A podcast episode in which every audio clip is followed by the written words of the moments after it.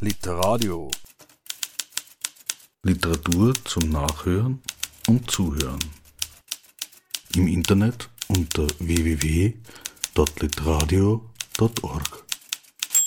Patriarchale Belastungsstörung, Geschlecht, Klasse und Psyche.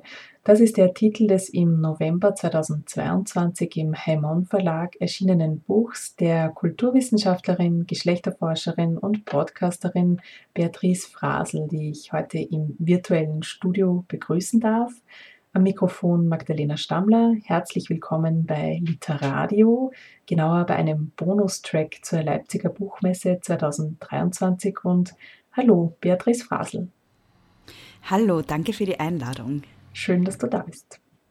Patriarchale Belastungsstörung ist ein Sachbuch. Es geht darin um die Zusammenhänge zwischen sozioökonomischen Voraussetzungen, Geschlecht und Gesundheit.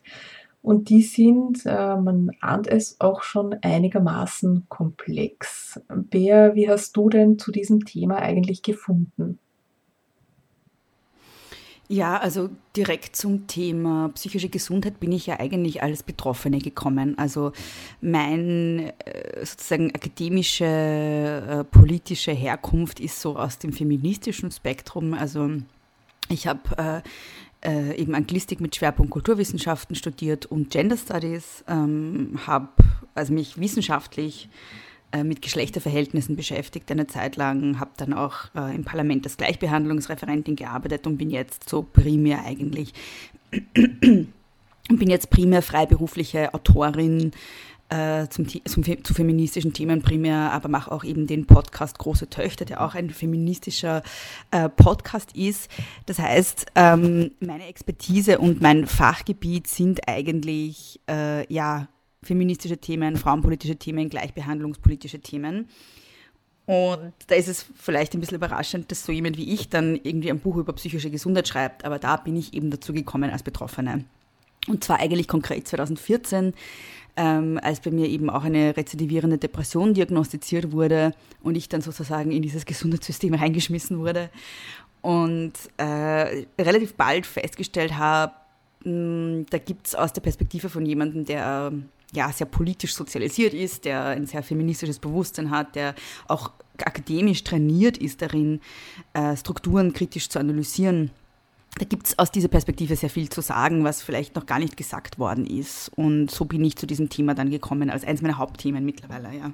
Da gibt es äh, viel zu sagen, das noch nicht gesagt worden ist. Das ist, glaube ich, ein gutes Stichwort. Ein Buch ist ja, also zumindest so wie ich das überblicke, ähm, eines der wenigen, das oder das einzige, das ich kenne im, im deutschsprachigen Raum, das sich mit all diesen Faktoren beschäftigt. Der Untertitel ist ja Geschlecht, Klasse und Psyche.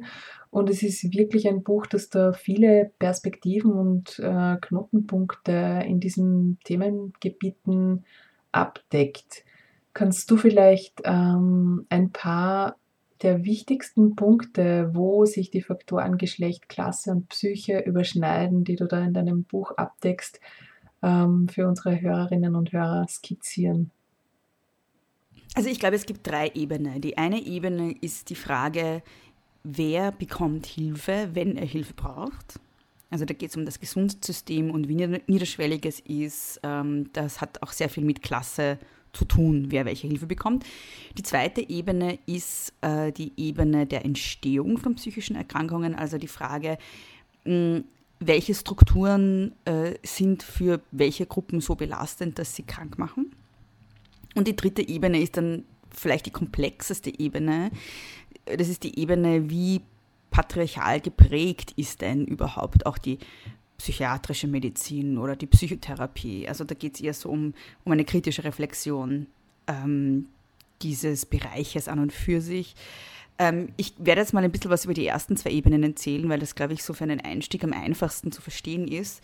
Ähm, also wir wissen, da gibt es wirklich reinweise Evidenz mittlerweile dafür, dass äh, die finanzielle Situation von Menschen, die ökonomische Situation von Menschen oder um es mit einem Wort, das ich sehr wichtig finde, aber das leider immer mehr tabuisiert wird, zu benennen, die Klassenzugehörigkeit von Menschen, ähm, einen großen Faktor hat äh, in der Frage oder ein, ein, ein wichtiger ein wichtiges Element ist in der Frage, wie gesund sie sind. Und das, da geht es um, um körperliche Erkrankungen. Also wir wissen auch, dass bestimmte körperliche Erkrankungen einfach, äh, also dass das Risiko an bestimmten körperlichen Erkrankungen erhöht wird, wenn man beispielsweise arm ist oder wenn man aus der Arbeiterschicht kommt.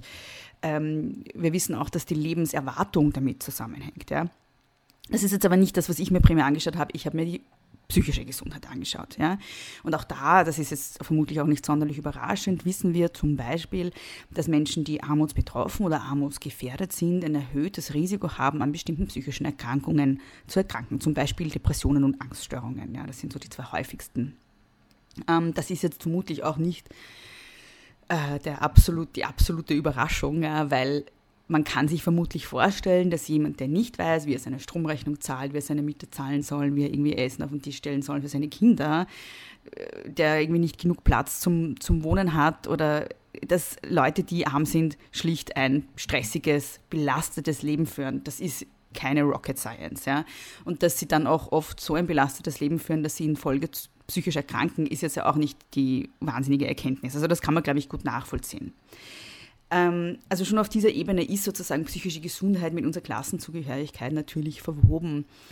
Und wenn man dann noch sozusagen die geschlechtersensible oder die feministische Ebene drüber legt, muss man natürlich auch sagen, dass Armut und Armutsgefährdung nicht geschlechtsneutral sind. Ja? Dass Frauen weltweit sogar äh, diejenigen sind, die am häufigsten arm und armutsgefährdet sind. Also 70 Prozent der Armen der Welt sind Frauen.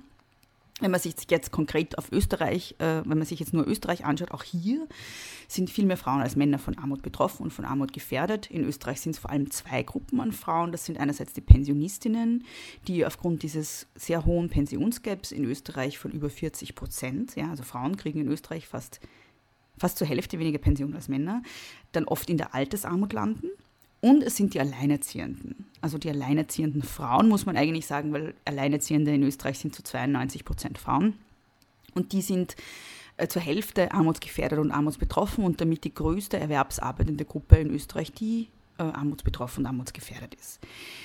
Und das lässt natürlich den Schluss zu, dass Frauen, vor allem diese Gruppen an Frauen, dann natürlich auch ein höheres Risiko haben, bestimmte psychische Erkrankungen zu entwickeln. Das ist mal das eine, das Offensichtlichste, die Armut und die Armutsgefährdung.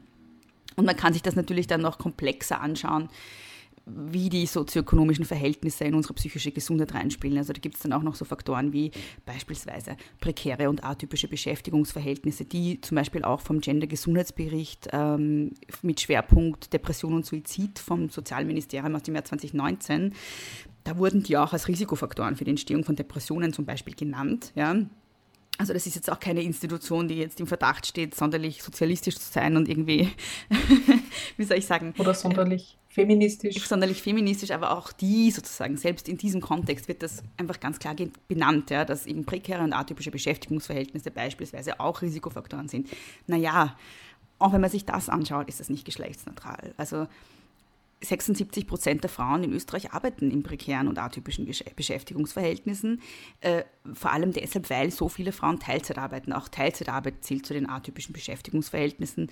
Die reguläre, unter Anführungszeichen, 40 Stunden Vollzeit, Normanstellung, ich bin 30 Jahre in einer Firma, ja, so diese Idee von, von der Beschäftigung, das ist eine sehr männliche Norm, ja, eine sehr männertypische äh, Form der Beschäftigung, die für Frauen überhaupt nicht typisch ist. Ja. Das heißt, wenn wir über so Dinge wie Arbeit sprechen, müssen wir auch immer im Blick behalten, dass wir eigentlich über Männer sprechen, wenn wir von Normen sprechen. Ja. Aber zurück zur psychischen Gesundheit, das führt natürlich auch zu einer psychischen Belastung, weil gerade prekäre und atypische Beschäftigungsverhältnisse wenig Planbarkeit mit sich bringen, wenig äh, Sicherheit mit sich bringen, wenig ökonomische Sicherheit auch noch und noch dazu gerade bei Frauen auch ganz oft im Niedriglohnsektor stattfinden. Also im Handel zum Beispiel, ja, wo auch übrigens ganz oft gar keine Vollzeitstellen angeboten werden. Ja. Das heißt, das ist noch ein Faktor. Und dann gibt es dann auch noch so Dinge wie Mehrfachbelastung durch Beruf und Familie. Auch das wird als Risikofaktor genannt im Gender-Gesundheitsbericht. Naja, wer macht denn die unbezahlte Arbeit zu Hause? Das ist natürlich auch nicht geschlechtszentral. Es sind auch in Österreich, wenn wir uns Zeitverwendungsstudien anschauen, zu zwei Drittel Frauen. Ja. Das heißt, wir haben einfach ein, so ein, ein Komplex, eine komplexe Gemengelage, wo irgendwie Geschlecht, Klasse und Psyche zusammenhängen. Und ich habe jetzt noch so Dinge wie Gewalt gegen Frauen oder Schönheitsnormen, all das habe ich noch gar nicht genannt. Also da reden wir jetzt nur mal von den sozioökonomischen Faktoren. Und da zeigt sich schon mal, ähm, dass Frauen ein wesentlich größeres Risiko, Risiko tragen für die Entwicklung von psychischen Erkrankungen. Jetzt haben wir schon in diesem Brief Overview, den du da jetzt gegeben hast über, über Inhalte deines Buchs gehört. Du hast echt umfassend recherchiert, nicht nur Zahlen und Daten zusammengetragen, sondern auch ähm, viel kulturwissenschaftliche, genderwissenschaftliche, sozioökonomische Theorie ähm, und einfach ja Fakten. Das Quellenverzeichnis allein ist elf Seiten lang. Wie bringt man denn dieses, ähm, ja, dieses enorme Recherchewissen alles unter einen Hut? Wie findet man da einen roten Faden für das Schreiben eines Buchs? Das ist eine spannende Frage. also ich glaube, ich, ich, ich, ich kann das jetzt nur konkret für diesen Fall beantworten natürlich, aber, aber es ist ja so, dass ich mich mit dem Thema schon lange beschäftige. Das heißt, ich hatte schon länger, bevor ich dann eigentlich zum Schreiben begonnen habe, schon so einen Plan in meinem Kopf, wie das Buch ungefähr ist und was da unbedingt rein muss. Und ich wusste ja schon, wo was zu finden ist. Und ich habe jetzt natürlich nicht alle Zahlen konkret im Kopf gehabt oder so, aber ich wusste, da gibt es diese Studie und da gibt es diese Studie und da gibt es diese Veröffentlichung und das muss alles rein. Und ich hatte schon so einen ungefähren Plan, wie das dann zusammengefügt wird. Das heißt, ähm, so war es dann gar nicht so schwierig, würde ich sagen, ja, weil ähm, das ja nicht sozusagen komprimiert innerhalb von einer Woche alles zusammengetragen wurde, sondern das hat sich ja über Jahre angesammelt, so diese, diese Quellen, ja. Ähm, und was, ich, was meine Aufgabe dann für das Buch war, war, dass ich natürlich dann noch konkreter mache, also konkretere Zahlen zum Beispiel nenne. Ja, also man weiß dann halt oft so, also ich weiß nicht, das, das kennt wahrscheinlich eh jeder, wenn man, wenn man sich mit einem Thema lang beschäftigt, man weiß gut Bescheid drüber, aber was man halt vergisst, sind so Jahreszahlen, irgendwelche Prozentzahlen, solche Sachen, das vergisst man halt dann irgendwie. Man weiß halt ungefähr Verhältnisse oder sowas, aber mir geht es zum Beispiel so, man vergisst dann so Zahlen und sowas. Und das habe ich natürlich dann noch konkreter reingebracht und dann noch konkreter nachgelesen, aber so dieses ungefähre Gerüst steht in meinem Kopf schon länger. Ähm, ich finde so Fragen zum Thema, wie schreibt man Bücher eigentlich immer total schwierig, weil, weil es so ein Flow-Prozess auch ist irgendwie, wo man dann vielleicht gar nicht so sehr überlegt, was mache ich jetzt, so. was das Sinn macht. Ja. Das wäre so ein bisschen meine nächste Frage gewesen, wie es dir selber als Autorin beim Schreiben dieses Buchs gegangen ist. Ja, das, war, das Schreiben selber war sehr intensiv, weil ich, also ich habe, wie gesagt, schon lange mich mit dem Thema beschäftigt, aber das Schreiben selbst habe ich dann in zwei Monaten gemacht. Also ich habe mich hingesetzt und das wirklich halt runtergeschrieben in zwei Monaten. Ähm, also von Anfang Februar bis Ende März 2022. Das war sehr intensiv, da habe ich wirklich nichts anderes mehr gemacht als geschlafen und geschrieben. Das heißt, das war sehr, sehr hardcore, würde ich sagen. Ähm, genau. sehr erschöpfend auch dann letztendlich. Aber ja, es war mir, glaube ich, nicht möglich, das anders zu machen. Ich bin immer jemand, der ähm, so am besten arbeitet, wenn ich wirklich alles so auf einmal einfach ähm, runterschreibe und sehr dicht und kondensiert irgendwie arbeite. Dann noch ein bisschen über das Buch. Ähm, Patriarchale Belastungsstörung ist ja fast 400 Seiten stark und führt äh, von Klassifikation psychotherapeutischer Strömungen über politische Ursachen für die Verschreibung von Psychopharmaka bis hin zur Geschichte des Krankheitsbildes Hysterie äh, es ist wirklich umfassend. In manchen Rezensionen wird dein Buch als ein bisschen zu umfassend und der Sprachduktus als etwas zu kompliziert kritisiert. Wie siehst du das selber und an welches Lesepublikum hast du beim Schreiben gedacht? Das ist äh, grundsätzlich ein Phänomen, das ich bei diesem Buch sehe. Ähm, also auch wenn es um das Thema an und für sich geht, sagen mir die einen Leute, ja, das ist eh alles klar, was du da schreibst, es ist nichts Neues dabei und wir gehen ja eh alle in Therapie und es ist ja nicht jetzt irgendwie was, wo man großartig noch drüber reden muss. Und dann gibt es Leute, die sagen, wow, äh, dass du überhaupt über dieses Thema sprichst, ist voll arg und voll mutig und niemand, niemand spricht darüber. Also, also es ist, ich habe das Gefühl, ähm, dass es, wenn es um das Thema psychische Gesundheit geht, wir alle in so Bubbles sind, ähm, die ganz eigene Realitäten haben. Und dann ist es total schwierig, und deshalb sage ich das jetzt, weil das, glaube ich, auch was die Sprache betrifft, so ist. Ja. Ich glaube, es ist total schwierig, ein Buch zu schreiben, das wirklich für die breite Masse gemacht ist, ähm, weil, weil es diese breite Masse nicht mehr gibt, weil wir alle einfach in, in weil wir alle kleine Massen geworden sind, in unterschiedlichen Bubbles mit unterschiedlichen Sprachen. Also genau, das ist, das ist das so viel zur Sprache. Also ich, ich weiß gar nicht, wie ich das sehen soll, weil ich es total schwierig finde das zu bewerten auch irgendwie. Und auch jetzt, also ich frage mich dann auch oft, was hat das für eine Bedeutung dann für das nächste Buch, das ich vielleicht schreiben werde. Aber auch, ich, auch da habe ich keine Antwort, weil ich halt gar nicht weiß, äh, sozusagen, wie man sich da an, an, an die vielen wendet, wenn es diese vielen als Gruppe nicht mehr gibt, sondern wir alle eben in so unterschiedlichen Realitäten sind.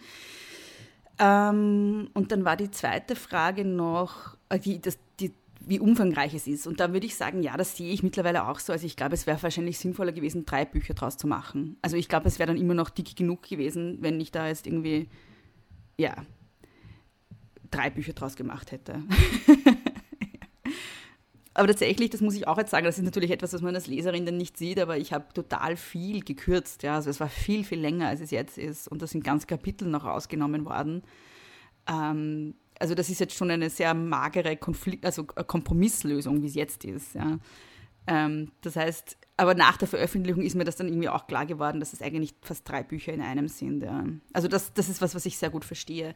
Was, die, was den Umfang betrifft, was die Sprache betrifft, finde ich total schwierig, weil ich überhaupt nicht weiß, wie, wie man damit umgehen soll.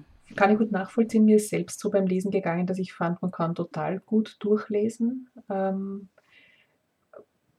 ich habe es halt in, in einigen Rezensionen gelesen, dass das ein bisschen kritisiert wurde, weil es vielleicht nicht für jedes Publikum zugänglich ist. Und da mag das, was du jetzt ähm, eher als Antwort gebracht hast, schon stimmen, dass wir uns in verschiedenen, ich verwende das Wort Bubbles in dem Zusammenhang nicht so gerne, aber uns einfach in verschiedenen Kontexten bewegen und mit verschiedenen Voraussetzungen halt darauf zugehen.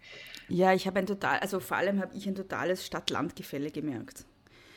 Ähm, vor allem jetzt, als ich mit meinem Buch dann auch Lesungen in ländlicheren Gegenden, sage ich jetzt mal, also natürlich jetzt nicht in 300-Leute-Dörfern, da wird man nicht für Lesungen eingeladen, aber halt in kleinen Städten irgendwo in der Steiermark oder so, da bin ich auch gewesen mit meinem Buch. Und da merke ich halt ganz andere Rückmeldungen, als wenn ich Lesungen in Wien mache. Ja. Und das, das finde ich spannend und ähm, ja, ja, ich finde es, also ich, ich glaube, also diese Aufgabe, ähm, für möglichst viele Menschen möglichst zugänglich zu schreiben, ist tatsächlich in den, im letzten Jahrzehnt wahrscheinlich schwieriger geworden. Ja. Ja, oder es, ist, oder es macht vielleicht mitunter auch den, den Charme des Buches aus, ähm, der, der doch auch gegeben ist. Ähm, ich fand es mitunter auch deshalb nicht so schwer zu lesen, weil es auch immer wieder Dinge wiederholt, die sozusagen, wir haben schon ge gehört das. Aber es ist ja auch ein bisschen gespickt mit persönlichen Erlebnissen von dir und persönlichen Geschichten von dir, die das Ganze dann ein bisschen nahbarer machen. Wie ist es dir damit gegangen, da eigene Geschichten preiszugeben? Ja, das war eine sehr schwierige Gratwanderung für mich, weil ich ja eben kein Betroffenheitsbuch schreiben wollte. Das gibt, also Betroffenheitsbücher gibt es ja schon genug, finde ich. Ähm, mir war halt die politische Ebene so wichtig und ich habe dann, ich habe auch viel von meiner eigenen Geschichte dann in diesen Lektoratsrunden wieder rausgestrichen, weil ich mir gedacht habe, das ist jetzt eigentlich nicht notwendig. Ja? Das muss ich da jetzt nicht reinschreiben. Ähm, ich habe dann nur das drin gelassen, wo ich das Gefühl habe, das ist wichtig, um quasi eine politische Geschichte auch zu erzählen, um zu zeigen, was hat dieses System sozusagen für Auswirkungen für die Einzelne, die in dem Fall dann ich bin. Ja, also zum Beispiel, wenn es um meine Psychotherapie-Platzsuche geht, ja, die finde ich auch sehr typisch ist. Ähm, für eine Person, die Psychotherapie braucht und dann halt irgendwie monatelang nichts findet oder in meinem Fall sogar jahrelang irgendwie bis in einen, zu einem Kassenplatz kommt. Ja. Also das sind so Beispiele, die ich wichtig finde und ich habe mir dann gedacht, wenn es schon, wenn ich sozusagen schon dieses eine Beispiel von mir selber habe, so als Anschauungsbeispiel, dann nutze ich das auch. Aber ich wollte so wenig wie möglich von meiner Geschichte verwenden. Ähm, einfach auch deshalb, weil, also es hat zwei Gründe. Der eine Grund ist natürlich auch, wenn man dann ein Buch schreibt, überlegt man sich halt dann auch natürlich irgendwann mal so, was ist eigentlich, also das können dann halt, Milli also theoretisch Millionen Leute, also kann jeder lesen, ja. Und was will man dann in die Öffentlichkeit stellen an der eigenen Geschichte? Also es hat auch was mit so Verletzlichkeit und mit ähm, sich selbst schützen zu tun natürlich, was auch wichtig ist, finde ich. Also das ist jetzt nicht negativ gemeint. Ich glaube, es ist ganz wichtig, dass man sich das überlegt. Ähm, aber die zweite Sache ist natürlich auch, ähm, dass ich mir dann sehr gut überlegt habe, ähm, was ist politisch notwendig eigentlich. Und ähm, ich glaube, äh, was wir halt ganz stark sehen im Sprechen über psychische Gesundheit, äh, das ja ganz stark zum Beispiel auch auf Instagram oder auf sozialen Medien allgemein, aber vor allem würde ich sagen auf Instagram stattfindet, da haben wir halt diese Betroffenheitserzählungen, wo es einfach immer nur um das Individuum geht, dem es halt schlecht geht und dann vielleicht kommt dann noch dazu dieser Aufruf, sich Hilfe zu suchen, wenn es einem schlecht geht und dass es eh ganz okay ist, wenn es einem schlecht geht und so.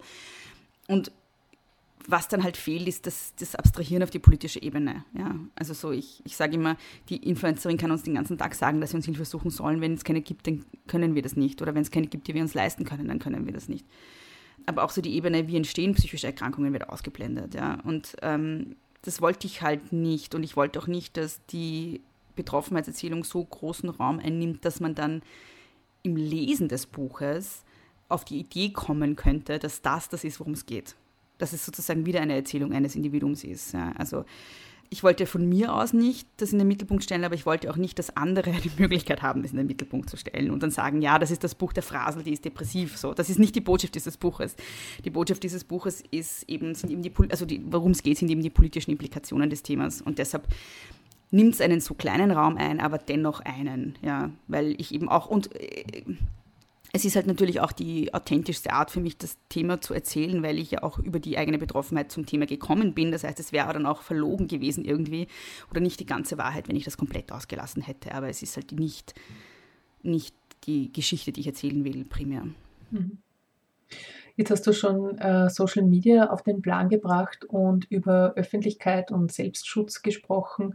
Du bist ja selber äh, ich würde sagen, als Aktivistin für in Sachen Feminismus und Mental Health vielfach auf Instagram und Twitter unterwegs, Klammer auf, gewesen. Also äh, vielleicht hattest du eine Zeit lang mehr Präsenz oder hattest, hast du es mehr genutzt, als du es jetzt tust. Aber du ähm, gibst nicht auf, auf Missstände hinzuweisen und das schon eine lange Zeit. Gleichzeitig schreibst du auch in deinem Buch von der Problematik rund um Social Media, also die äh, neben der Individualisierung, die du jetzt schon angesprochen hast, und der ja, Vereinzelung, die damit einhergeht, auch die Tatsache, dass wir uns auf Social Media einer ständigen Bewertung durch andere aussetzen und die eine potenzielle Bedrohung sein kann, diese Bewertung und diese auch krank machen kann. Wie geht es dir jetzt selber damit, wo du auch in deiner Arbeit viel Reichweite und Aufmerksamkeit doch durch Social Media generieren konntest? Also ja, ähm, die, der zweite Teil deiner Frage beantwortet eigentlich den ersten Teil deiner Frage. Also der, was du gerade erzählt hast, ähm, ist der Grund, warum für dieses Gewesen, das du vorhin in Klammer gesetzt hast, ist der Grund, warum ich nicht mehr so aktiv bin und warum ich äh, viel auslasse und warum ich mich eigentlich an politischen Debatten auch nicht mehr beteilige im, in dieser öffentlichen Arena.